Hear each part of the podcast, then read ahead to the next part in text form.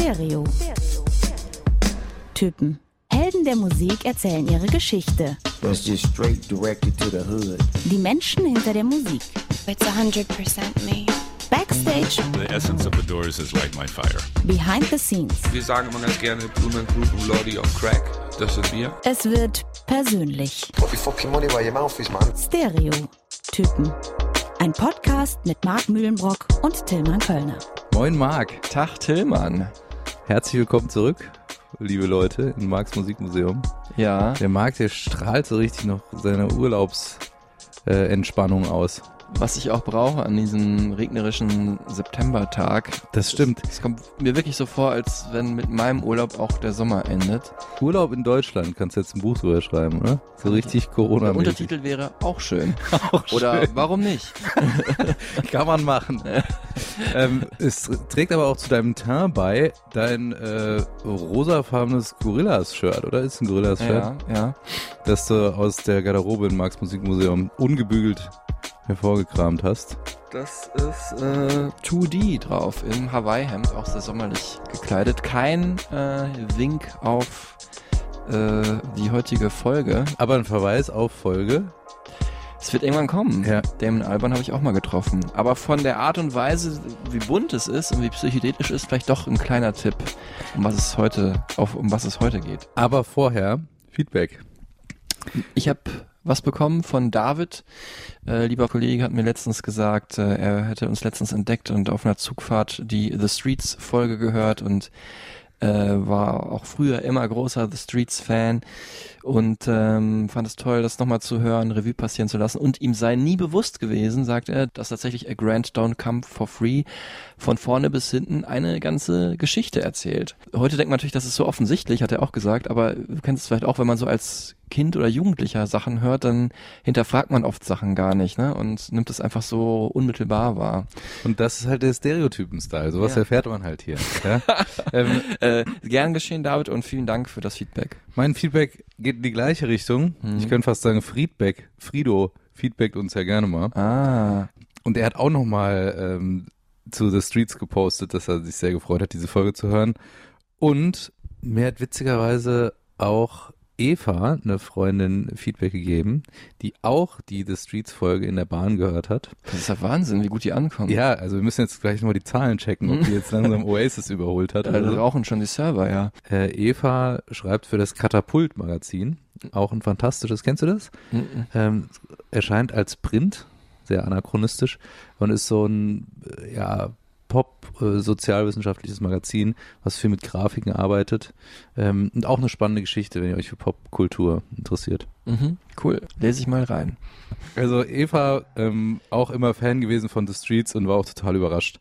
Weil sie, man beschäftigt sich ja natürlich auch nicht so mit den Figuren. Wer ist dieser Mike Skinner überhaupt und so. Mhm. Wobei das- ich kann dir sagen, Timmer, falls dich interessiert, auf Platz äh, 1, 2, 3 sind äh, The Strokes, ähm, Peter Gabriel und U2 von unseren Wirklich? Her, ja. Die Peter Gabriel-Folge, die wird mir noch hinterherhängen, weil ich da nicht so Ausgerechnet auskannte. deine schwächste Leistung neben der Tool-Folge und äh, die ist unser Aushängeschild, ja. Aber vielleicht kann ich ja meine schwächste Leistung äh, toppen mit der jetzigen Folge. Ja, ich hoffe es. Es geht aber auch eher um eine Band, die ich Ja. sehr wertschätze und die ich wirklich krass kultisch verehre und wir hören mal kurz rein in die erste Songsekunde.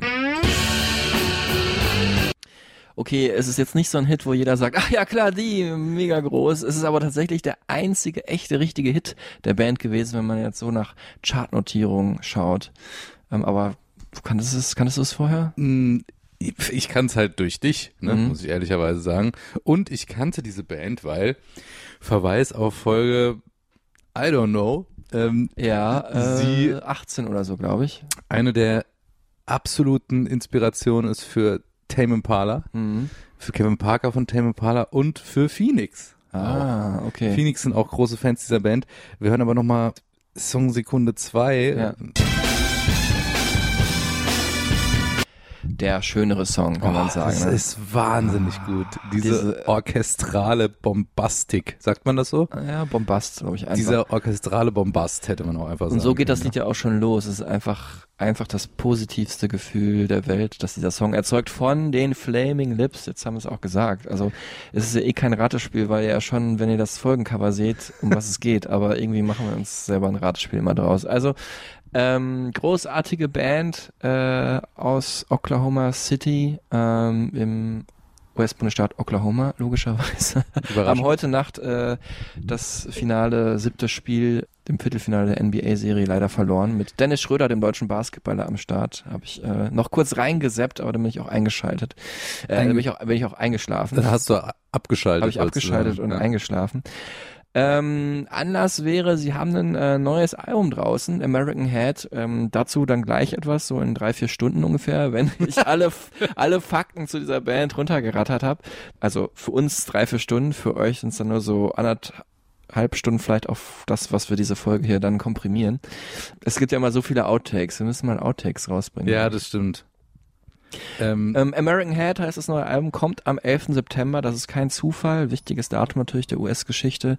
Und ähm, warum es ihr vielleicht einziges überhaupt ein bisschen politisches ist, dazu dann gleich mehr. und wir feiern aber auch 20 Jahre nochmal nach eigentlich. The Soft Bulletin ist zwar Ja. 99 rausgekommen, aber Ja. fast rund. Ja, 21, jetzt volljährig in den Wir USA. biegen uns das so hin, weil wir ja auch die 30. Folge Stereotypen genau, feiern. passt, passt alles gut zusammen. Ja, also herzlichen Glückwunsch, Marc, übrigens. Herzlichen Glückwunsch, Tillmann, auch zu dem Titel dieser äh, Sendung, The Flaming Trips, ein echter Kölner. Ja, ist ein echter Kölner. Passt perfekt, weil Ich habe dazu auch äh, von MDMA bis Z alles mitgebracht.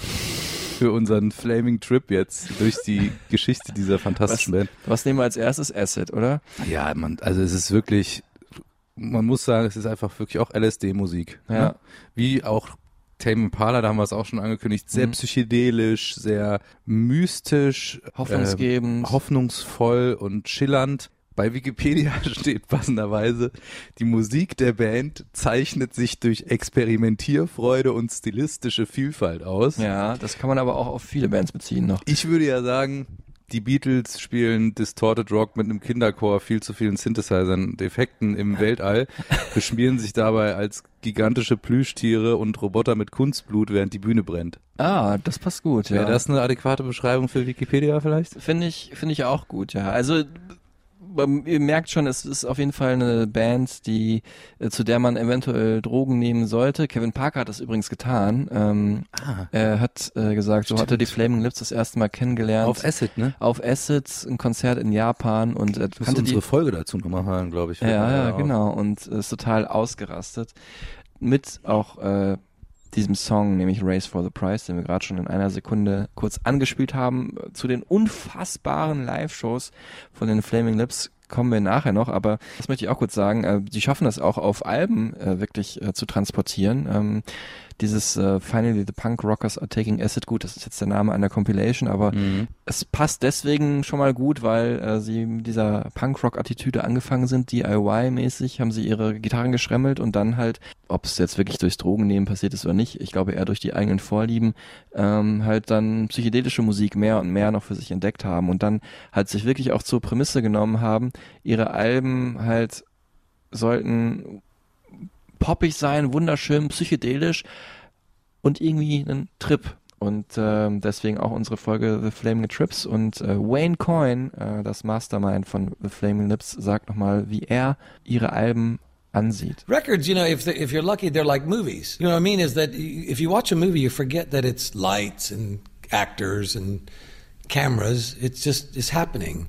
It's like eating at a good restaurant. You forget, oh yeah, animals got cut up and vegetables had to grow and people had to fix it. So it just happens. Yeah, you know. So yeah, I think when it's really good, you forget that it's made by humans. Yeah, and it's it still seems like magic.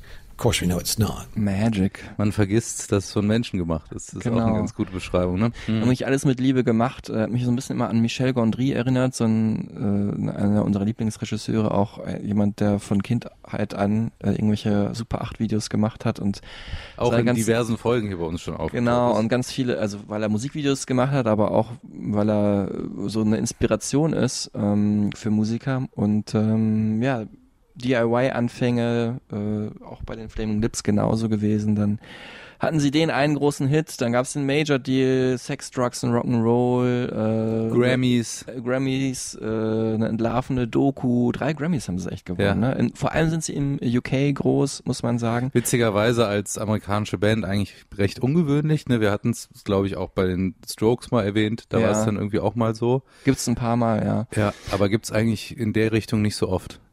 Weiß ich gar nicht, aber müsst, könnten, wir mal könnten wir mal recherchieren für die, für die nächste Folge. Bin, Für unser Archiv. bin mir nicht ganz sicher. Und ähm, vor allem aber natürlich, und das ist wahrscheinlich der Band auch äh, selber das Wichtigste, gut, diese großartigen Live-Shows haben wir gerade schon erwähnt. Sie zählen auch zu den 50 Bands to See Before You Die vom Hm. berühmten Q Magazine, das in diesen Tagen leider auch das Zeitliche gesegnet hat, die wichtige englische Musikzeitung. Vor allem aber zählt natürlich für Wayne Coyne, Wayne Coyne und seine Band äh, diese sie kultisch verehrende Fangemeinde. Das ist wirklich mehr als nur äh, die Musik gut finden. Das ist ein ganzes, ja, ein ganzer Lifestyle, erzählt er hier auch. Yeah, I know that's a cool thing to say. Yeah, because it's not really just art. You know, it's a way of being. It's it's it's it's an adventure. It's music. It's family. It's like it's like a motorcycle gang. It's like drug dealers. It's it's just a way of living, and on the in that way of living, every day allows you to draw pictures and paint and do music and do crazy things and see you know crazy places. So yeah, I mean, I think it really is. It must be something like being a pirate or something. You know, there's that there's part of you doesn't want to just sit in a room and do whether it's music or paint or draw. You don't want to just do that. It has to have this other intensity, social experiences, doing things with other people, going into the unknown. Some of it dangerous, some of it boring. You know what I mean? It's all that. So, yeah, I mean, I think I'm lucky that the way that music works these days, it allows almost anything you want to do. You could say, I'm in a band. I'm in a, so I can do this. Yeah, I think it's worked perfectly. Macht direkt mega Bock, ihm zuzuhören, Ja. Wayne Coyne, ne? Man muss auch dazu sagen, es ist auch ein bisschen so eine One-Man-Show. Dadurch Ja. auch vielleicht eine Parallele auch zu Tame Impala oder auch The Streets, ne? Was Ja. ja, Bandprojekte sind, die aber eigentlich von einer Person kreiert werden und um eine Person kreisen. In dem Fall ist es Wayne Coyne, der äh, Typ mit den grauen Krausellocken. Hat er die gehabt, als du ihn getroffen hast? Wie, was war das für eine Begegnung? Ich habe ihn dreimal getroffen, ähm, Also, das 2013. ist eigentlich ein Homie jetzt von dir. er vermittelt einem echt den Eindruck. Also Ja. er kennt einen auch wieder. Ob das jetzt wirklich der Fall ist, weiß ich nicht. Der Aber klassische Hey Mark. ein wahnsinnig netter Typ. Sieht ja so ein bisschen aus wie der US-Schauspieler Mark Ruffalo, Mhm. ähm, wo es auch ein bisschen, glaube ich, im Internet ein paar Legenden zu gibt oder so. Oder wenn mal das Leben von Wayne Coyne verfilmt werden sollte, dann würde er, Mark Ruffalo, die Hauptrolle spielen. 2013 habe ich ihn getroffen zum Album The Terror und dann äh, zweimal 2000, äh, zweimal zum Album Oxy Melody. Polnisches Wort, was er einfach so in einem Buch gefunden hat, was gut gepasst hat zum Album als Und was nebenbei die Weirdness äh, in seinem Kopf auch nochmal kurz beschreibt. Genau, 2016 und 2017 habe ich ihn dazu interviewt, zweimal, weil das zweite war dann halt ein Beitrag für die äh, Sendung Arte Tracks, für die ich ab und zu arbeite. Und ähm, ja, da waren wir zum Beispiel vor Ort, ähm, wie äh, sie ihre Show gespielt haben in Huxleys in Berlin 2017 war das im Januar. Und ähm, da war er wirklich am Nachmittag schon am Start und hat mit aufgebaut. Sie haben ja super viele Sachen, die da auf der Bühne passieren. Ähm, mehr dazu gleich. äh, ja, ich könnte wirklich an jeder, an jeder Stelle dieses Podcasts, dieser Podcast-Folge könnte ich in 100.000 andere Richtungen gehen. Mhm. Aber das zeichnet auch zum Beispiel die Band ja aus, ne? Weil es so viele Verästelungen gibt und so viele kleinere Dinge, die man über sie erzählen kann. Und ja, also er hat jetzt nicht nur die Roadies arbeiten lassen, sondern sind wirklich alle ein Team und jeder hilft dabei allen Sachen mit. Und er ist jetzt nicht so, dass er so der Kontrollfreak ist und will, dass alles perfekt ist. Das bestimmt auch, aber er versteckt das hinter so einer, hinter so einem wirklich super netten Midwestern oder ja, Südstaaten ist es ja nicht Oklahoma, ne? Aber so einen amerikanischen Charme, so, hey, alles wird gut, so just do it, so, das ist ne, berühmte Motto dieser Sportartikelfirma, die uns bisher noch nicht gesponsert hat, äh, ist auch so sein Ding, ne? Er macht's einfach. Er ist der Mann, ähm, der vorangeht. I don't think I'm a visionary um, very often. You know, I think there's times when I go, "Hey, we why don't you know why don't we just do this?" It seems like such an easy, stupid idea, and then it turns into something that appears to be more original or more ambitious than what I initially thought. So I don't think that that is is anything. I think that's probably um, why people like that I'm sometimes the leader because I know if I want to do it, um, I'm going to do it. I mean, I'm not necessarily proud of that, but I think that's part of the the deal is that we're not just talking here, you know. And a lot of times when we go to talk about things, everybody around you be like, "You're talking about this. Uh, that means we're going to do it." And I'm like, "Mm, "No, no, we're just talking." But they already know it's like if I'm talking about it, it usually means.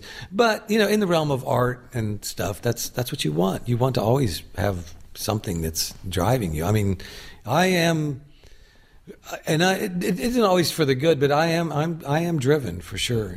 Man will mit ihm auf jeden Fall ein Bier trinken oder direkt einen Trip nehmen. Ja, eins von beiden. Super sympathischer Typ, deswegen auch äh, Miley Cyrus, enge Freundin Ja. zum Beispiel, kommen wir später auch noch drauf. Genau. Und Justin Timberlake.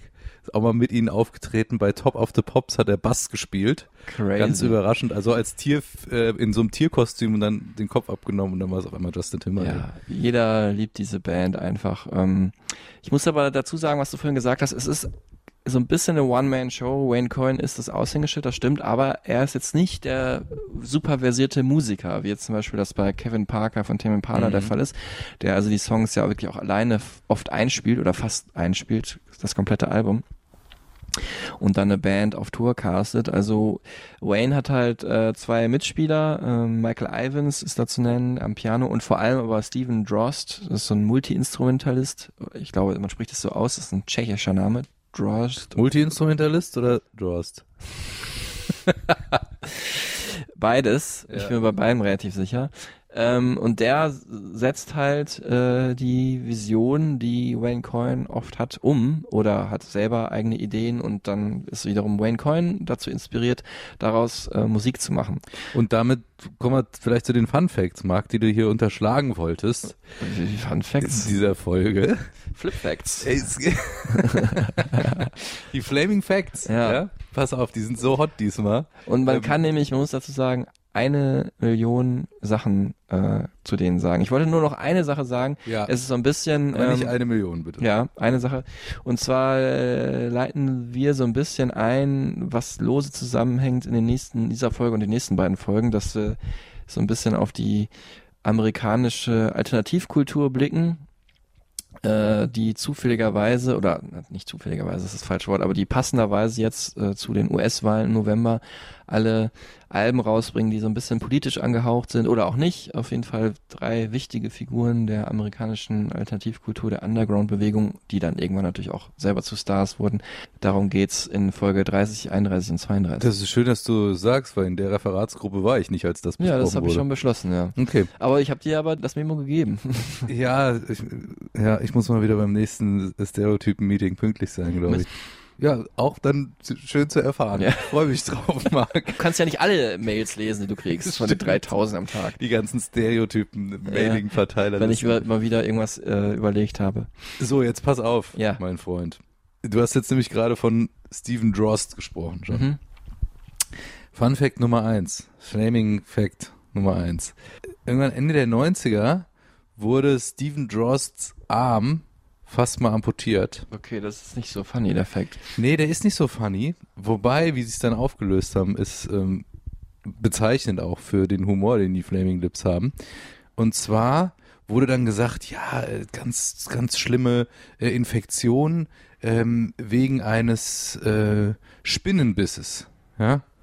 Also das war sozusagen die offizielle Kommunikation, dass er von einer Spinne gebissen wurde. Mhm. Aber der Arm hat sich entzündet nach äh, einer Heroininjektion. über diese Erfahrung haben sie dann auch einen Song geschrieben. The Spider Bite Song. Cause if it destroyed you, it would destroy me. Einer der schönsten Songs auch von den Wolver kann man gar nicht so genau sagen. Ja. Auch bezeichnend dafür, wie sie die Welt sehen und wie sie mit Dingen umgehen. Mhm. Weißt du, aus einer wirklich schlimmen gesundheitlichen Erfahrung, so eine Grenzerfahrung, ähm, was Fantastisches zu machen, ne? Und da irgendwie so einen psychedelischen äh, Zugang zu, zu Mhm. finden. An dieser Stelle sei auch nochmal erwähnt, die wirklich fantastische Doku Fearless Freaks ähm, über die Flaming Lips, die so wirklich die ganze Geschichte erzählt der Band und auch, ja, wie sie heute leben, wie sie heute arbeiten, auch Dreharbeiten an einem eigenen Filmprojekt äh, zeigt. Ähm, Christmas on Mars. Äh, sieben Jahre haben sie da zum Beispiel äh, dran gearbeitet, eigene Requisiten gebastelt, äh, aus dem Schrottplatz Sachen geholt, alte Kühlschränke umgebaut. Also auch da wieder der Verweis zu Michel Gondry, dem französischen Regisseur, der super viel selber macht. Super charmant, dilettantisch und am Ende, es ist auch mal der Wahnsinn, hat das dann tatsächlich geklappt. Es gibt diesen Film auf DVD zu kaufen, Christmas on Mars. Wahnsinn. Die Rollen haben sie natürlich auch selbst übernommen. Und rat mal, wen Wayne Coyne spielt, den Außerirdischen natürlich. Na klar. Aber der wirklich ähm, prägnanteste Moment in dieser Doku ist, wie Stephen Dross sich einen Schuss setzt, nämlich und man das wirklich sehen kann. Ich war auch überrascht, dass das über erlaubt ist, dass ähm, jemand auch so unglaublich offen ist und super offen drüber spricht. Nicht nur das, sondern auch wirklich dann äh, sich die Injektionsnadel in den Arm setzt und ähm, auch das sind die Flaming Lips. Also da gibt's nicht irgendwie eine Show oder so um irgendwas drumherum. Natürlich gibt's auch die Show, aber sie sind auch super krass ehrlich und super hingebungsvoll äh, in ihrer Kunst. Sie gehen wirklich komplett drin auf. Nicht das, was hier zu sehr verharmlosen. Ne? Also Mhm. es, es geht ja auch wirklich um ernsthaft äh, absurden, fragwürdigen Drogenkonsum teilweise. Und ne? ähm, äh, gerade Heroin ist ja die Ja. Todesdroge. Also wir äh, Verweis eine traurige Brücke zu Folge 1 äh, Peppers. Peppers. Und ich glaube auch da haben wir einige Mal darauf hingewiesen. Und ich muss auch sagen, Wayne Coyne ist jetzt nicht so ein äh, verdrogter alter Hippie. Also der hat bestimmt auch mal ein paar Substanzen genommen in seinem Leben, aber der ist vor allem getrieben durch seinen Arbeitseifer und hat einfach Interesse an Psychedelik, an psychedelischer Musik. Zu dem Arbeitseifer passt perfekt äh, Fun Fact Nummer zwei, Mhm. den wir hier auch nicht unterschlagen wollen, Marc, auch wenn Mhm. du die Rubrik nicht so magst. Äh, Weil es nicht deine ist. Nein. Gut, das ist eine andere Geschichte. Pass auf. Die Flaming Lips äh, haben einen Weltrekord aufgestellt, beziehungsweise den von Jay-Z gebrochen. Jay-Z hat in 24 Stunden mal sieben Konzerte gespielt. Mhm. Und die Flaming Lips haben einfach gesagt, jo, Wir spielen acht. spielen acht in 24 Stunden. Ehrlich? Das, ist war genau eins mehr. Genau, das war 2012 äh, und zwar zwischen Memphis und New Orleans. Haben Krass. sie in 24 Stunden acht Konzerte gespielt. Finde ich geil. Das wusste ich zum Beispiel auch nicht. Ja, siehst du mal, what I all know in Mhm. dem Fall. Ne? Wobei bei dieser Band gibt's viele Sachen, die man, also man kann nicht alles wissen. Fun Fact Nummer drei wirst du wahrscheinlich wissen, aber es ist, das ist halt so genau mein Style, ähm, weil mich das immer freut, wenn Sachen ähnlich klingen und es dann irgendwelche Verknüpfungen zu anderen Songs gibt. Die Flaming Lips wurden verklagt und mussten ihre Tantiemen abgeben für diesen Song hier.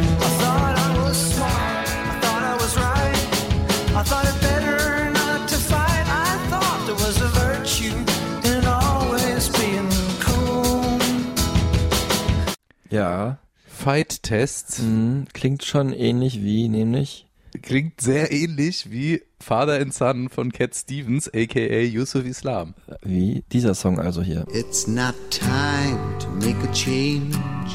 Just relax, take it easy. You're still young, that's your fault. There's so much you have to know. Ja, man hört's kaum. es ist immer noch, ich finde es einer der schönsten Family Lip Songs. Ja. Und er hat auch so eine sehr eigene äh, Dynamik und Ja. eine sehr eigene Welt, in, in äh, die man da gezogen wird. Aber es hat halt eben komplett auch den Melodieverlauf und die Akkordfolge äh, von Father and Son. Ja, es ist natürlich einfach einer der wunderschönsten Songs ever wahrscheinlich. Also für viele Menschen auf der ganzen Welt, gerade auch wegen dieses rührenden Textes im Original von Cat Stevens. Äh, mir ist es ein bisschen zu kitschig, aber trotzdem ein sehr schöner Song.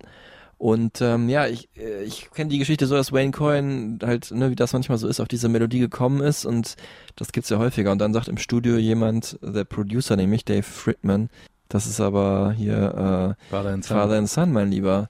Und dann Das war war er so, ach scheiße. Und dann viele Musiker sagen dann, ja okay, dann können wir es nicht machen. Aber er hat dann gesagt, ach, wir machen es trotzdem. Machen scheiß wir drauf. halt, jetzt kriegt alle Kohle seitdem Yusuf Islam und freut sich. Ja. Wobei halt der von Father and Son wahrscheinlich eh schon genug hat. ja. Man merkt so ein bisschen. Wie äh, fandst du die Fun Facts? Gut, fand ich gut, ja. Fand's okay. Es nimmt mir auch so ein bisschen die Arbeit äh, vorweg, weil ich würde das so ein bisschen, diese Rubrik heute erweitern. Zunächst aber hören wir nochmal Wayne Coyne kurz. Äh, man merkt nämlich so ein bisschen, der ist wirklich so ein Tausendsasser, so überall sprudeln so die Ideen aus ihm heraus, was er alles an Projekten machen will.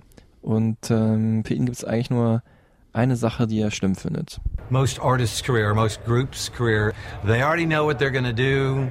And the more you do the same thing over and over, um, boredom will kill your relationship. It'll kill, you know, your band. It'll kill your favorite place to eat. If you go there every time, order the same thing, you know, it'll kill the way you look. Everything about boredom is bad. Langeweile. ist Die große Gefahr der Langeweile. Ja, ähm, deswegen hat er einfach so viele Ideen und so viel Drive auch, das ist ja das andere, um die Mhm. umzusetzen. Also wirklich so ein Typ, der Hummel im Hintern hat. Ich erweitere mal heute die Rubrik Fun Facts um meine Rubrik Strange Ideas. okay, wow. Neue Rubrik.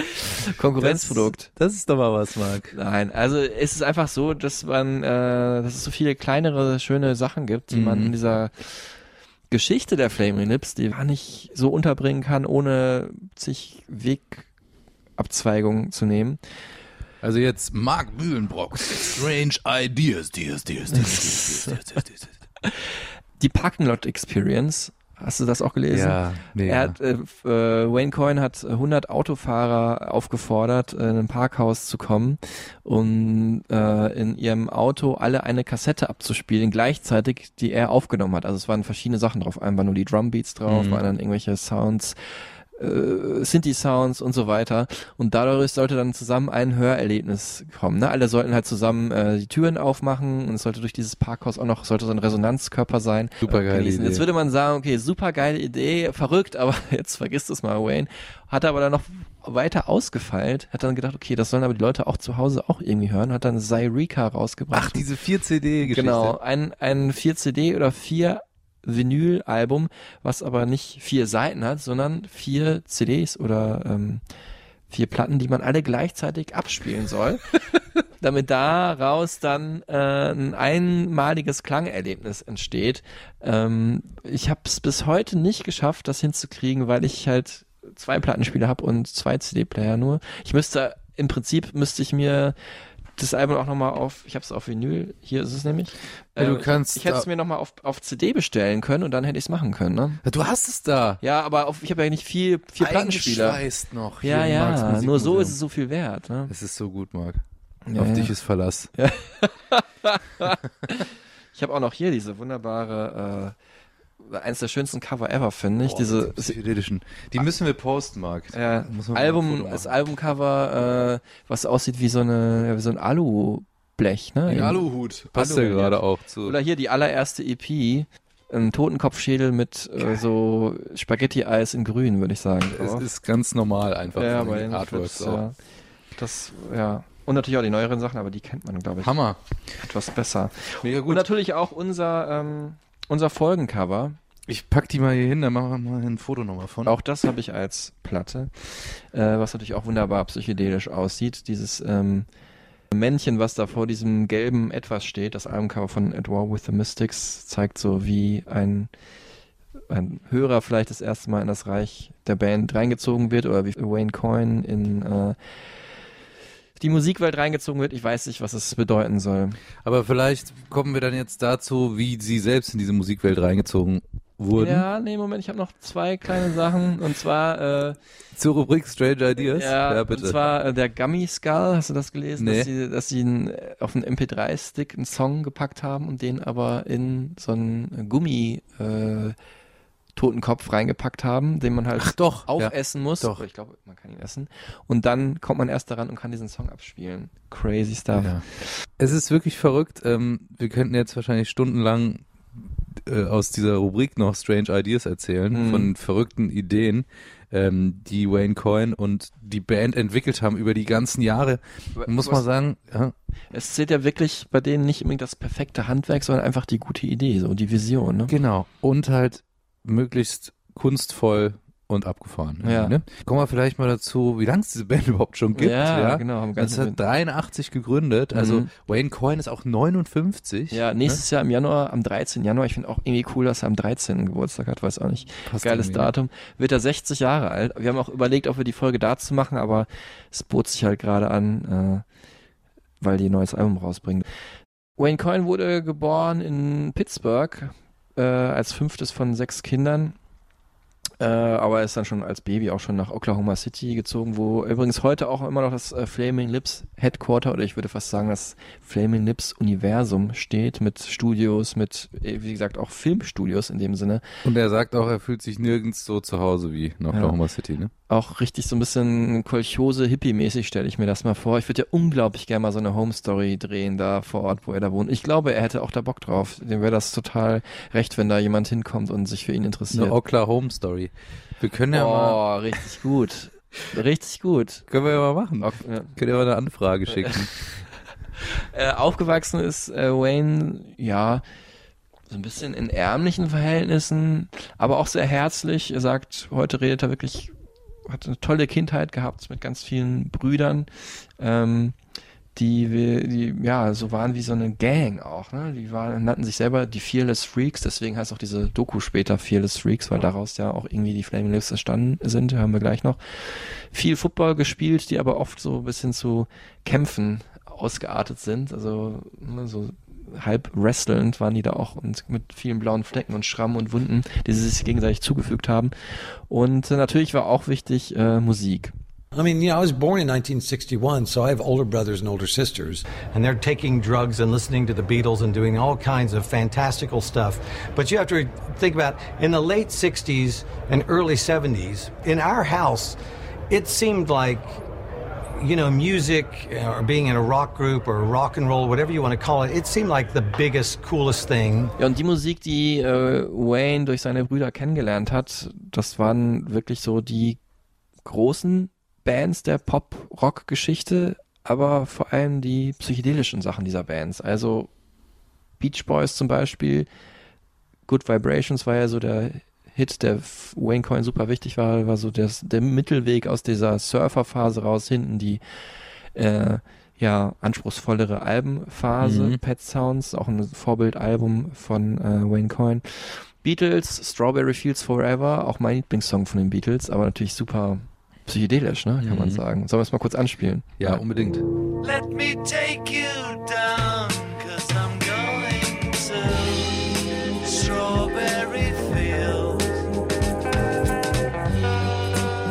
Äh, dann auch Vorbild Pink Floyd. Mhm. Ähm, ja, vor allem auch da diese Anfangsalben, diese ersten beiden Alben waren ja eher psychedelisch äh, und natürlich auch dann später Dark Side of the Moon und natürlich, glaube ich, das größte Vorbild für ähm, Wayne Coyne war David Bowie, ne? Auch so was so diese Nähe zum Weltall angeht, dieses extraterrestrische, dieses spacige, das ist einfach was, ähm, auf das er steht. For whatever the reason, you know, like when we think of things as being futuristic, and a lot of a lot of artists are always, you know, no matter what you're doing, you want to convince yourself that this isn't stuff from your past. You know, almost every artist that I talk to, it's like when we talk about making music, they'll say from the future, you know, meaning something that's made five years from now as opposed to making it now. And I, for who, I don't really know the reason, but like when when we're evoking the idea of outer space or whatever, it is a way of talking about you know, like God or the unknown or just the, the majestic beauty of the universe or whatever.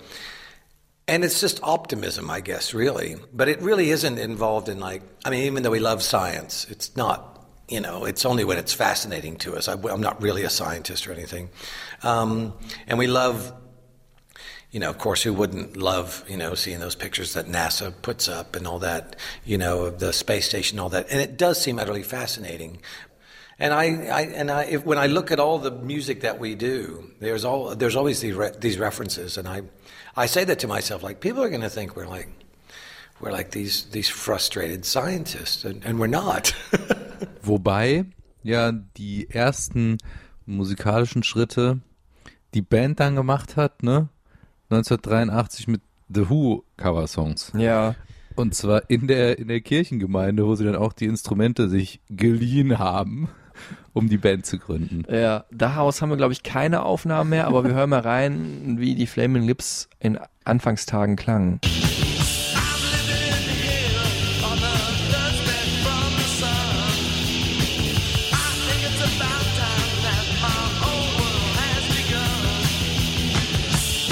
Das war jetzt zugegebenermaßen auch keine besonders gute Aufnahme, aber man hat auch schon gemerkt, ähm, das ist jetzt nicht die große technische Kunst. Äh, Ging es jetzt nicht um Gesangskunst? Nee, das auch nicht. Vorsichtig. Wayne Coyne sagt selber auch, wir hatten einfach Glück, dass eben zu der Zeit, wo wir aufkamen, Punkrock gerade immer noch Mhm. angesagt war. Also in den 70ern hatte man das Gefühl gehabt, man müsste wirklich dieser fantastische, großartige Musiker sein, Stimmt. um im Prog-Rock irgendwie, ne, Prog-Rock war ja da angesagt, um da überhaupt irgendwas auf die Beine zu stellen. Aber im Punk war es ja so, das war diese Gegenbewegung, äh, Ende der 70er, ähm, auch noch 13, 1983 in Oklahoma City vorherrschend. Äh, jeder kann sich eine Gitarre schnappen, äh, jeder, der irgendwie Bock hat, seine Idee musikalisch umzusetzen, darf das und kann das und macht das und ihm wird zugehört.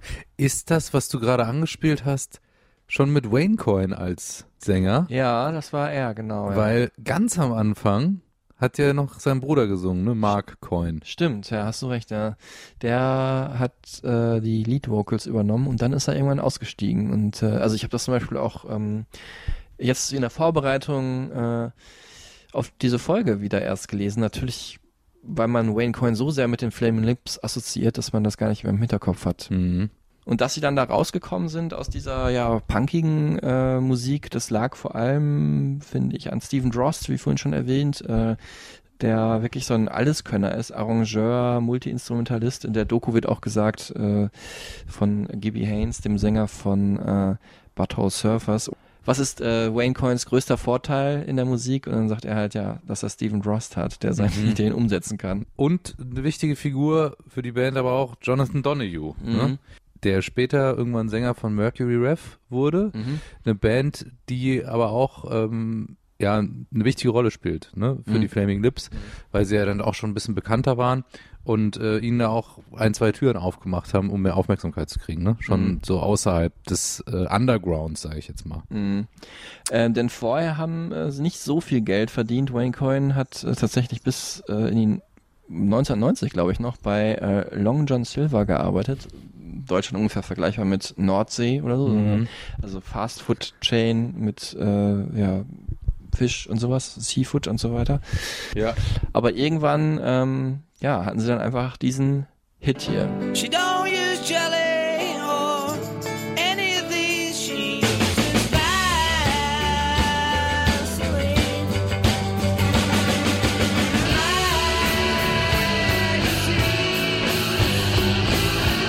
She don't use jelly. Mhm. Grammatikalisch äußerst fragwürdig. Würde nicht im Englischunterricht von Herrn Hülkenberg bei mir äh, gut geheißen. Nee, der Herr Hart hätte das auch nicht so gut gefunden bei Ne, mir. ne. Aber jetzt ist die Frage, war das vor diesem legendären Auftritt, der dann zu einem Plattenvertrag geführt hat, oder danach? Das war danach. Ich habe jetzt gedacht, wir fangen jetzt mal mit dem Okay. Earcatcher an, Ja. wie wir es häufig machen, und dann äh, erzählen wir die Geschichte zurück. Also dann erzählen wir vom Konzert. Ja. Also es gab irgendwie dieses, diesen legendären Auftritt in einem Club bei Oklahoma. Jedenfalls war da einer von Warner, von der Plattenfirma, Mhm. und war so beeindruckt von diesem, von dieser Show, weil sie da diesen Club fast wirklich niedergebrannt, also im wahrsten Sinne des Wortes echt fast Mhm. auseinandergenommen haben mit so einer selbst gebastelten Pyro-Show, Mhm. dass sie danach direkt einen Vertrag angeboten bekommen haben, weil das damals einfach Anfang der 90er völlig way out war, was die da gemacht haben. Und in diesen Anfangstagen hatten sie natürlich noch nicht so ganz die krasse Kohle, um halt da irgendwie äh, professionelle Pyrotechniker zu engagieren. Also da äh, lief vieles auch wie in der Musik im Do-It-Yourself-Modus, wo Mhm. Es heute auch noch danach liegt. ne? Also auch heute läuft es noch danach, muss man sagen. Ja, und dann gab es eben diesen äh, Plattenvertrag bei Warner Music. Der führte dann so zum ersten Album Hit to Death with Future Head 92 und dann halt ähm, Transmissions from a Satellite Heart 93. Äh, das erste Album jetzt, was ich auch erst im Nachhinein entdeckt habe von Flaming Lips, was ich richtig gut fand und auch bis heute noch richtig gut finde. Mhm. Vorher war vieles sehr abstrus und sehr experimentell. Einige gute Sachen drauf, auch wirklich interessant, aber jetzt nicht so melodisch immer so durchhörbar. Ähm, ja, und da war auch dann She Don't Use Jelly drauf. Einziger Song übrigens, mit dem sie in Deutschland in den Charts waren. Ja. In ihrer Bandgeschichte. So auf Platz 94 wahrscheinlich. Irgendwie so. sowas. Ja, ich glaube, auf jeden Fall hinten zweistellig. Ich irgendwo. glaube auch mit dem vorletzten oder drittletzten Album Oxy Melody, was jetzt auch nicht irgendwie besonders. Da waren sie tatsächlich in Albumcharts auch. Ja, das erste Ja. Mal auf Platz 88, was Genau. auch so zeigt, dass die einfach dieses, hierzulande, zumindest als Albumband nicht so groß sind, aber schon als Liveband und als Kollaborateure von äh, Miley Cyrus wahrscheinlich bekannt sind. Aber äh, von diesen, all diesen Kombis und Kollaborationen, über die wir nachher noch erzählen, ist wirklich die absurdeste, äh, die in die sie ihr Plattenlabel Warner Music dann reingedrängt hat. Die sind nämlich mal aufgetreten äh, in der 90er Jahre TV-Sendung Beverly Hills 90210. Stimmt. Man mag Und es kaum nämlich glauben. Äh, einer der Schauspieler, Ian Ziering, ja. Ian Ziering, hat nämlich gesagt, Alternative Rock ist eigentlich nicht so mein Ding, aber die Jungs haben einfach die Hütte gerockt. so, und das hat denen natürlich auch im Mainstream nochmal so einen Boost gegeben. Ja, und da habe ich, ich hab's, bis heute suche ich irgendwie noch so eine CD, die danach rausgekommen ist, wo dann so ein Aufkleber drauf ist, wo Ian Ziering dieses Testimonial gibt. Ich weiß nicht, ob es es gibt, aber ich hab, die haben es mal erzählt, dass es das geben würde. Diese Hochglanz-Teenie-Schauspieler, das passt so eigentlich gar Unfassbar, nicht. Brenda und Brandon äh, und Walsh. So, ja. Also wer Wahnsinn. kennt diese Serie nicht? Wir sind hier tief in den 90ern jetzt gerade. Tut mir leid für alle, die später oder früher geboren wurden. Und sie haben selber auch einen Joke draus gemacht, ähm, als ich sie dann ähm, Mitte, Ende, nee, Ende der Nullerjahre live gesehen habe, haben sie dieses Snippet, also so ein Videosnippet aus dieser Sendung, ich glaube mit VHS überspielt, weil es waren so ganz viele Krissel noch drauf, dann wirklich als Intro für ihre Show auf, äh, auf die Leinwand projiziert. Mega gut. Richtig gut, ja. Aber was auch jeder ja kennt, ist Batman Forever. ne? Ja, stimmt. Und da waren sie auch mit Bad Taste dann auf dem Soundtrack. Ja, den habe ich auch mir äh, geholt damals. Das war wirklich, der Film war gar nicht so gut, ne? Ich, also, nee, war nicht gut, kann man Nee. nicht einfach so stehen lassen. Aber ähm, der Soundtrack war echt gut. Da war Mhm. ja auch U2, Hold Me, Thrill Me, Kiss Me, Kill Me drauf. ja. Richtig geiler Song. Smash It Up von The Offspring habe ich daraus immer gehört. Und auch diesen Song halt hier.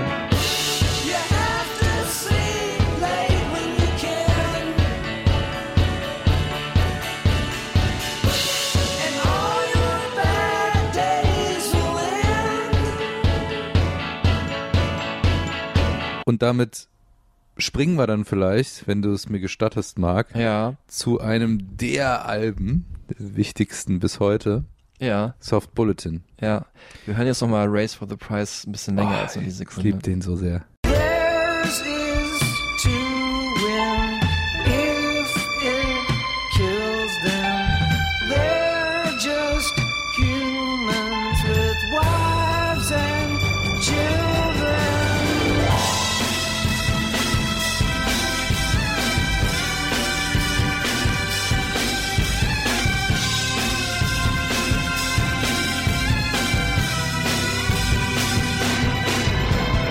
auch zu dir, muss ich sagen. Also der, diese warmen Gefühle, die dieser erzeugt, diese poppige Produktion. Also Aber da- die trotz- Drums rumpeln auch total. Ja, stimmt. Es gibt dann allerdings auch in zwei Versionen, die auf dem Album auch sogar. Und die eine ist noch ein bisschen softer, würde ich sagen. Ja. Aber die, Klingen aber sehr ähnlich. oh, diese, wirklich, die Streicher, da geht mir das Herz auf. Wunderschön. Wir sind Ende der 90er, 1999 kam dieses Album raus, ähm, erzählen jetzt hintereinander über die drei Meisterwerke äh, der Flaming Lips und ähm, Ich Ja. habe einen, Fun- ich habe einen Fun Fact Ja. zu diesem Album noch. ja, Das wäre nämlich vielleicht so nie rausgekommen, weil das eigentlich ein ja aus der Not geborenes Ding war, nachdem dieses Cyreka, mhm. dieses absurde vier Album äh, Projekt Ja, von der Plattenfirma gar nicht so gut gefunden wurde. komischerweise. Sehr aufwendige Produktion. Haben die gesagt, wir können das machen, ihr könnt das veröffentlichen und es wird auch promoted, wenn ihr noch ein normales Album in Anführungszeichen Finde ich aber auch rausbringt. wirklich okay, das sozusagen als Plattenfirma. okayer Deal. Und dann hat halt Wayne Coyne äh, mal so alle seine ähm, ja, so, so Demos und so durchgehört und Skizzen und Mhm. hat daraus dann wirklich, oder sie haben daraus dann das Soft Bulletin wirklich regelrecht zusammengebastelt, kann man sagen. Es wird so bezeichnet als das Pet Sounds, also das berühmte Beach Boys Album der Mhm. 90er Jahre. Ist wirklich, es passt auch so vom Verweis auf die 60er ganz gut. Ähm, das Cover allein schon zeigt Neil Cassidy, ähm, klingelt vielleicht bei dem einen oder anderen wichtige Figur der Beat-Bewegung und er ist auch die Hauptcharakter der Hauptcharakter im Buch unterwegs, also On the Road von Jack Kerouac, hat Mhm. vielleicht der eine oder andere gelesen. Wichtiges Dokument der Beat-Literatur. Ähm, Hier wieder Nachsitzen im Fach Popkultur bei Mark Müller. ja, das ist schon nicht unwichtig, äh, dass man gerade diese Figur gewählt hat, wie er nämlich da LSD nimmt ähm, und äh, da mit seinem eigenen Schatten tanzt. Das zumindest sagt der Fotograf, als er Neil Cassidy da fotografiert hat, weil es zeigt so ein bisschen diese aus dieser Beat Bewegung, die auch eine musikalische Bewegung war, wie die sich dann verändert hat in Richtung äh, Psychedelik. Und äh, das war also auch das Zeichen musikalisch wie inhaltlich gesehen, weg vom Alternative Rock, der ja so die 90er Jahre dominiert hat, ähm, hin zu mehr psychedelischer Musik seiner Kindheit. Ne? Wir haben es ja vorhin erwähnt, Pink Floyd, Beatles, David Bowie.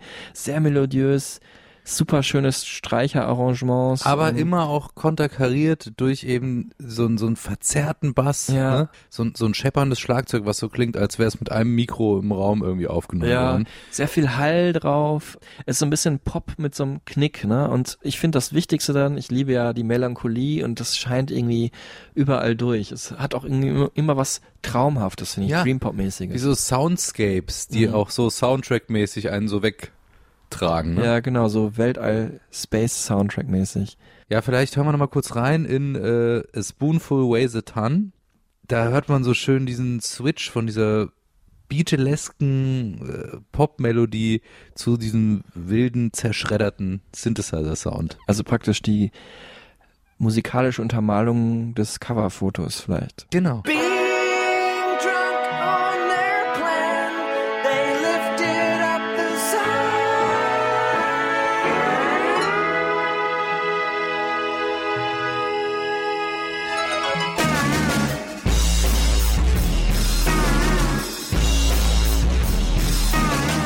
Nicht nur musikalisch hat sich einiges getan bei den Flaming Lips, ähm, wo auch, glaube ich, viele gar nicht mit gerechnet hätten, muss man sagen. Die Band gab es ja zu dem Zeitpunkt schon 16 Jahre und dann liefern sie ihr Meisterwerk. Das muss man sich mal vorstellen, bei welcher anderen Band war das so? Wüsste ich jetzt nicht. Ja. Ähm, Die meisten trennen sich davor dann. ja. Äh, da fällt mir immer wieder ein, die Beatles gab es nur sieben Jahre, ne? Muss man sich mal reinziehen. Wirklich? Ja, ich glaube schon, ja. Ich glaube, sieben Jahre lang Alben veröffentlicht. Die Jahre waren damals intensiver, Marc. Da gab es Ja. kein Instagram. ähm, geholfen äh, hat, aber auch oder dazu beigetragen, dass das wirklich ein Meisterwerk wurde, hat auch ähm, haben auch die Lyrics, die Texte von äh, Wayne Coyne und ähm, da hat er sich tatsächlich was Neues überlegt ab The Soft Bulletin. I sort of felt like I was able to create a character of me.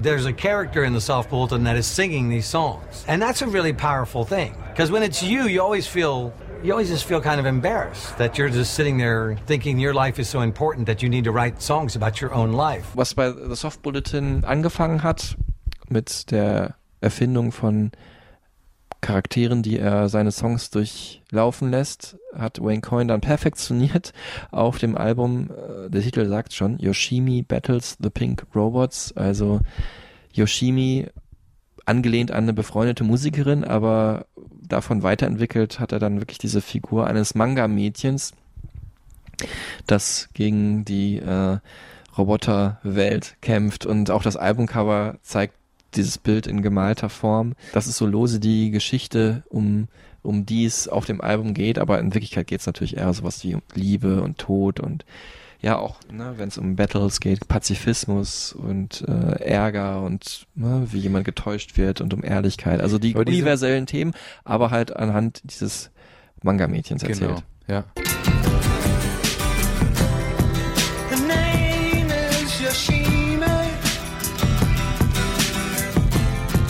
She's a black belt in karate. Also diese Metaphorik immer Kampf, Roboter, bunt, irgendwie auch Plastik, Mhm. ne? Kuscheltiere Mhm. und Zerstörung.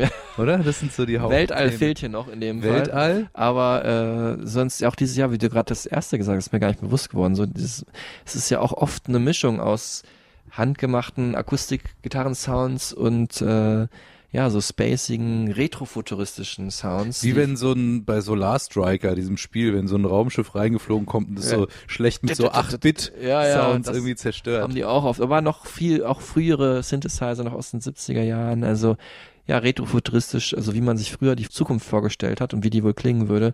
Äh, so klingen die Flaming Lips auch oft in ihren Songs. Und äh, ich finde am besten gelungen soundmäßig ist ihnen das ähm, in dem Album äh, At War with the Mystics. Mhm.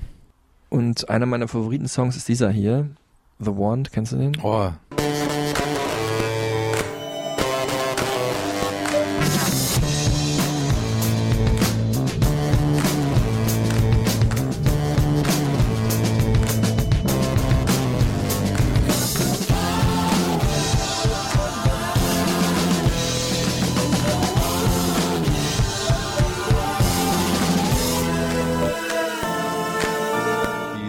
Space Opera.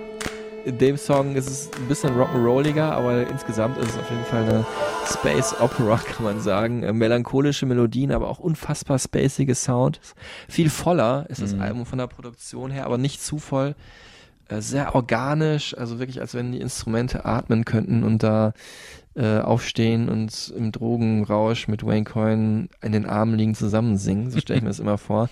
Wie so ein Kunstwerk, ne? Ja, genau, wie so ein, weiß ich nicht, Jackson Pollock Gemälde oder so, aber dann irgendwie auch Comicfiguren mit drin.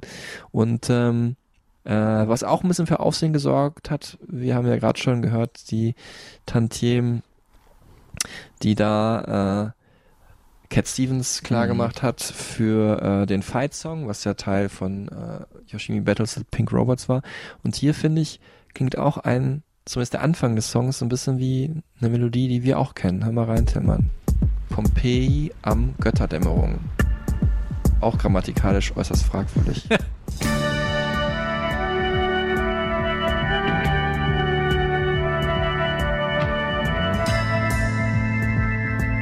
In the Jungle oder was? In the Jungle, the mighty jungle. Nee, ich habe es damals, muss ich sagen, diesen Vergleich erst gelesen und dann habe ich es auch rausgehört. Vielleicht ist es gar nicht so offensichtlich. Es klingt für mich wie die deutsche Nationalhymne. Ja. Genau, der Titel, wie gesagt, mit dem Wort Götterdämmerung gibt natürlich auch so einen leichten Hinweis darauf, Mhm. dass die Flaming Lips sich dessen eventuell Ich hätte jetzt gedacht, bewusst waren. The Lion Sleeps Tonight wäre auch eine Variante gewesen. Was ja auch sehr ähnlich ist zur deutschen Nationalhymne. Ja. Awimboe. Mein Gott, wir sind echt im Flow hier gerade, merke ich. Also und die. Flaming Lips waren es auch äh, um die Jahrtausendwende und haben dann sich wirklich so in alle Richtungen geöffnet, was so Kollaborationen angeht. Ne? Also sie waren wirklich Talk of the Town. Jeder wollte mit diesen strangen, alten, fantastisch gealterten, äh, psychedelischen Menschen zusammenarbeiten. Nicht jeder, aber ich meine, ganz ungewöhnliche Kombination. Tame Impala und MGMT liegt ja sehr nah, Ja. muss man sagen. Psychedelisch, rockig. Genau, Ne? ihre, ihre Epigonen kann man sagen. Dann aber auch Erika Badu, Nick Cave, okay, Mhm. ungewöhnlich. Kesha fand ich weird. Ja, So ein Kesha. Popsternchen. Ja, aber äh, da hat Wayne Coyne auch gesagt, die ihre Shows waren auch sehr angelehnt an die Shows der Flaming Lips, Ja. vielleicht deswegen. Ja, und eben halt Miley Cyrus, ne? Das war das Ding, ne? Also wer hätte das gedacht? Wobei, so ich finde, im Nachhinein macht das alles Sinn, sagt auch Wayne Coyne selber. Well, I think by time we were able to, you know, come into the to the world of Miley Cyrus, I think we're already. She knew we'd already worked with Kesha. We there was a little bit of like, we knew that we would probably, you know, like each other or whatever.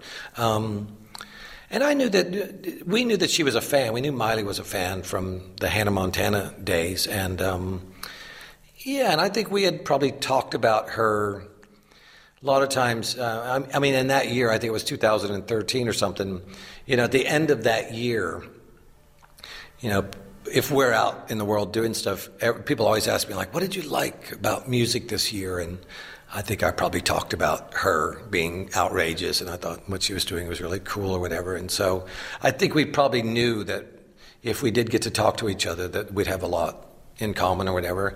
And yeah, for sure. And and now I don't even think about it as being being that absurd. She is absolutely a lot of fun. I mean, she's so smart and so cool and so nice and she's just she's just badass. Yeah. Die Flaming Lips haben mit vielen dieser anderen Künstler zusammengearbeitet für ähm, Tributalben, warum auch nicht? Also Mhm. nicht irgendwie ihre eigenen Songs aufgenommen, sondern erstmal äh, das komplette Dark Side of the Moon Album von Pink Floyd nochmal neu eingespielt mit, mit seinem Neffen Dennis Coyne, weil es ja Family Business, Mhm. ne? Und Peaches, kanadisch-berlinerische äh, LGBTQ-Heroin und Freundin auch von Chili Gonzalez, unser Homie hier, Klaviergenie aus Köln. Und äh, mit Henry Rollins, Punkgott der frühen 80er und heute Spoken Word Master. Ja. Und dann haben sie das noch ausgedehnt, ein Beatles-Tributalbum, Sgt. Pepper's Lonely Hearts Club Band haben sie neu eingespielt. Äh, Es hieß dann, glaube ich, With a Little Help from My Friends. Und daraus abgeleitet dann auch wieder eine andere äh, Compilation. Da waren halt viele dabei und nämlich auch dann Miley Cyrus auf äh, zwei Songs von den Beatles. Und wir hören jetzt mal kurz Lucy in the Sky with Diamonds in der Version Flaming Lips meets Miley Cyrus. Lucy in the Sky with Miley. Picture yourself in a boat on the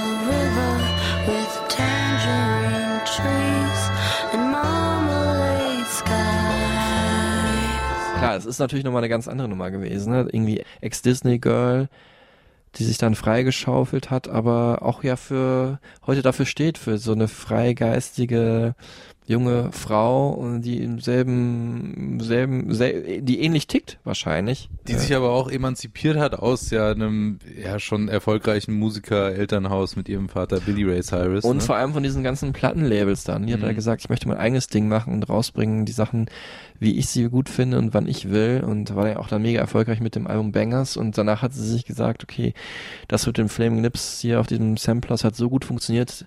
Wir machen jetzt ein ganzes Album zusammen. Haben sie dann auch gemacht, äh, Miley Cyrus and Her Dead Pets. 2015 ist das rausgekommen.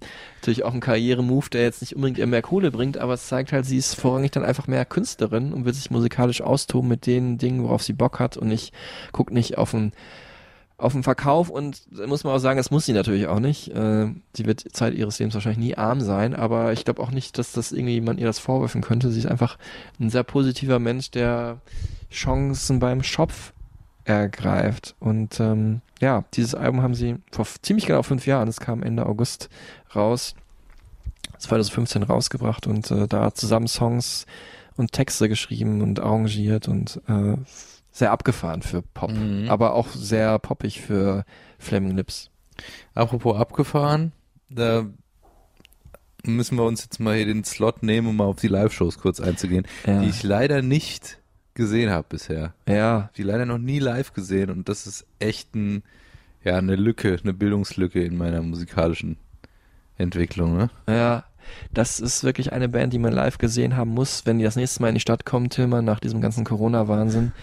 Gehen wir da zusammen hin. Ich empfehle es auch jedem. Also es ist die Nummer ein, also wir haben ja vorhin gehört, Q Magazine sagt, eine von 50 Bands, die man mal live gesehen haben muss. Ich würde sagen, es ist die Nummer eins Band, die man mal live gesehen Wirklich? haben muss. Ja, einfach, weil die Show so orgiastisch ist. Und äh, die Prämisse, die Prämisse bei äh, Wayne Coyne ist wirklich, alles kann, alles geht und nichts ist peinlich. It would take a lot for me to be, you know, shut down to where it's like, oh, I just can't, I can't face this, you know. I mean, even when it goes badly, it's kind of, it's still kind of entertaining, you know. And even like when we're playing, you know, like a show that seems well organized and all that, there's always moments that are kind of, you know, a catastrophe. Einfach alles zulassen, was einem wirklich in, in den kranken Kopf kommt, oder wie? Genau, und es ging halt so los, ne, aus dieser Punk-Zeit, dass die am Anfang ja wussten, wir haben nicht so viele Songs, ne, die haben auch ja The Who Cover gespielt. Wir sind auch nicht so versiert an den Instrumenten und deswegen haben die super viele Sachen dazu erfunden, die ablenken sollen, ne, wie diese Pyrotechnik und so weiter. Und das ist über die Jahre geblieben, äh, nicht nur aus reiner Tradition, sondern auch, weil äh, Wayne Coyne halt auch ja, nicht nur ein musikalisches Mastermind ist, oder, sondern auch halt ein visueller Typ, ein haptischer Typ, da müssen Sachen passieren, da muss was los sein, so, ne? Also, und natürlich hat es den Nebeneffekt, dass es ablenkt. We're still very um, introverted about standing there on stage saying, hey, motherfuckers, you know, look at me, you know. Ja, und ich kann nur sagen, also man hat die Augen schon auf Wayne Coyne gerichtet, weil er natürlich auch super bunt angezogen ist mit seinem eigentlich grauen Anzug oft, der aber oft mit Neonfarben dann beschmiert ist, den er auch immer wieder zusammenflickt, immer wieder jeden Abend neu anzieht, wo man auch wirklich die Nähte an den Schulterpolstern sieht. Das sind jetzt kleine Details, die wahrscheinlich einem gar nicht auffallen würden, denn es passiert unfassbar viel drumherum. Also die Show geht los mit diesem fantastischen Song Race for the Prize und zwar mit glaube ich, zehn Konfettikanonen, die beim ersten Refrain wirklich angezündet werden. Es sind 40, 50 äh, riesige Luftballons, also Gummibälle, die durch die Halle äh, geworfen werden. Die Menschen auf der Bühne sind in super spacigen Kostümen verkleidet. Äh, eine Zeit lang haben die immer in jeder Stadt, in der sie gespielt haben, Tänzer gecastet, also einfach Fans, die Mhm. sich dann äh, teilweise entweder äh, Santa Claus Kostüme anziehen mussten oder halt äh, Alien Kostüme und auf beiden Seiten der Bühne dann getanzt haben. Das haben sie aber dann irgendwann nicht mehr gemacht. Ich habe mir das ja auch mal angeschaut. Es ist so krass, Ja. was da beim ersten Song, da passiert beim ersten Song das, was irgendwie Coldplay am Höhepunkt ihrer Show Ja, macht oder so. ne? genau. Die ersten zwei, drei Lieder geht's richtig ab und es bleibt auch auf dem Niveau. Natürlich kann dieser erste Effekt fast nicht mehr eingeholt werden, weil es einfach dieser Song ja auch, ich habe es jetzt schon zwei, drei Mal gesagt, so eine positive Energie freisetzt. Ja. Also ich krieg jetzt, wenn ich auch dran denke, wieder Gänsehaut. Es ist einfach so Endorphine. Endorphine hoch 10. Es Ja. ist wirklich wie Kindergeburtstag on Acid, wurde es immer beschrieben. Und es ist so. auch so. Die Leute selber sind ja auch geil, kommen auch da verkleidet hin haben irgendwie bunte Kostüme an im Publikum, Regenbogenfarben oder Silberglitzer-Outfits.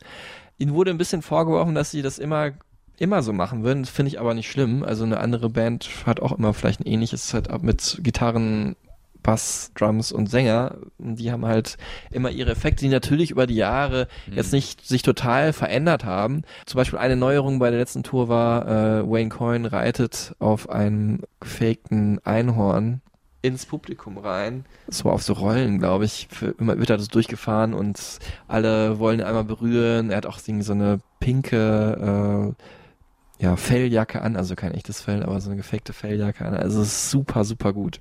So wird auch unsere Liste klingen, die Stereotypen Supertunes. Mhm. Wird auch natürlich mit Race for the Prize eröffnen. Ja, und äh, There Should Be Unicorns wird auch dabei sein. Die haben wir noch gar nicht erwähnt heute, natürlich. Also Supertunes. wirklich, Leute, ihr müsst euch das anhören, diese Band. Das ist echt krass, weil es gibt viele Leute, die sich auch mit Musik beschäftigen, die Flaming Lips nicht so wirklich kennen. Ich bin auch erst spät dazu gekommen, durch Mhm. Marc da reingezogen worden und es ist echt ein Universum voller bunter Freude und positiver Energie. Ja, das kann ich unterstreichen, Tillmann. Auch schön, dass du das sagst. Ähm, ein wichtiger Aspekt auch vieler Live-Shows, äh, wenn sie Open Air spielen, ist äh, der durchsichtige große Ball, in den sich äh, Wayne Coyne begibt und der aufgeblasen wird und dann wird er, kann er übers Publikum laufen, also Stage Diving in Flaming Lips Variante. Also ein Sinnbild eigentlich der der Shows im letzten, im letzten Jahrzehnt gewesen für die Flaming Lips. Und fürs neue Video, Flowers of Neptune 6,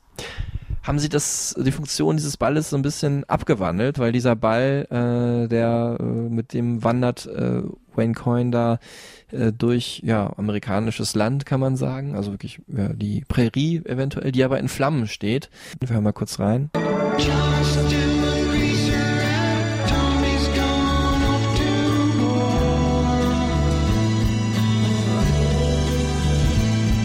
American Head.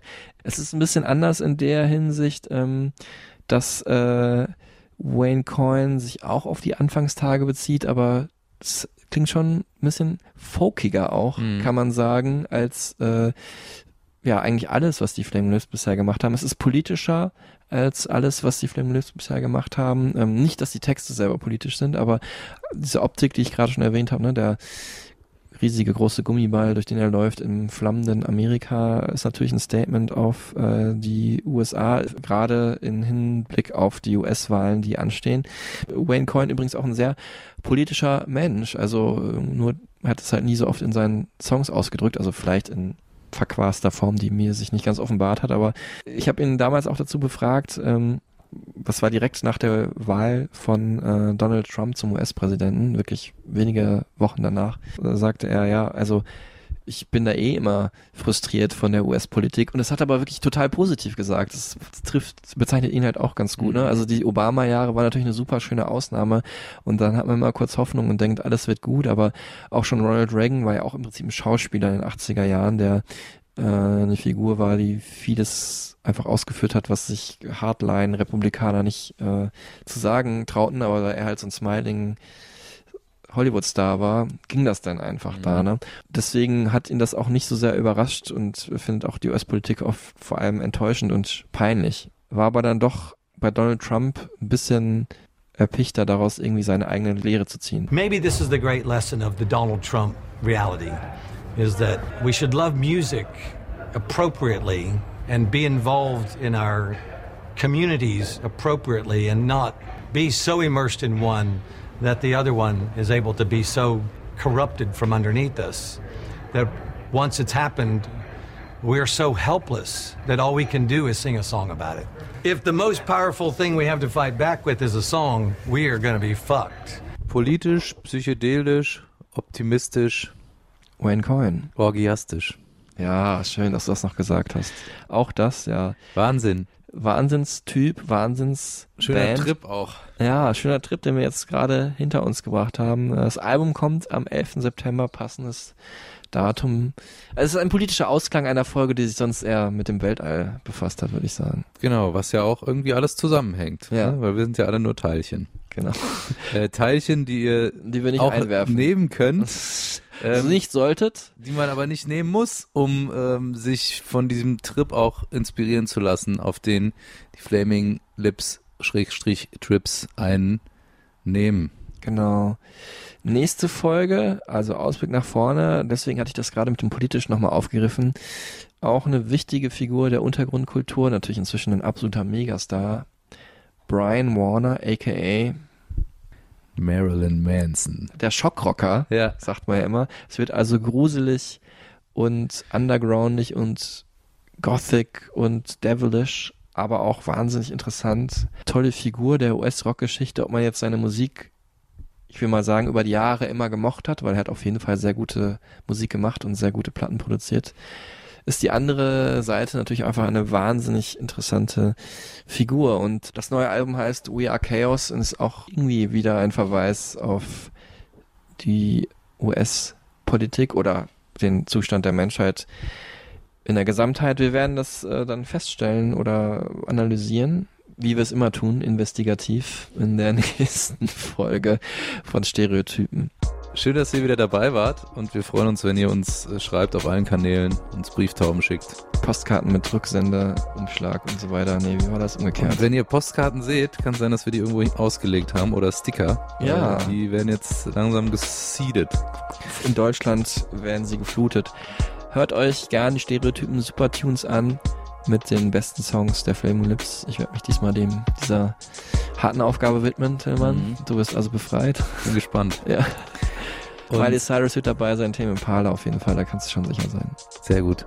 Und ihr ähm, bleibt gesund, bleibt sauber und äh, passt auf euch auf. Ja, und habt einen schönen Trip. Tschüss zusammen. Tschüss.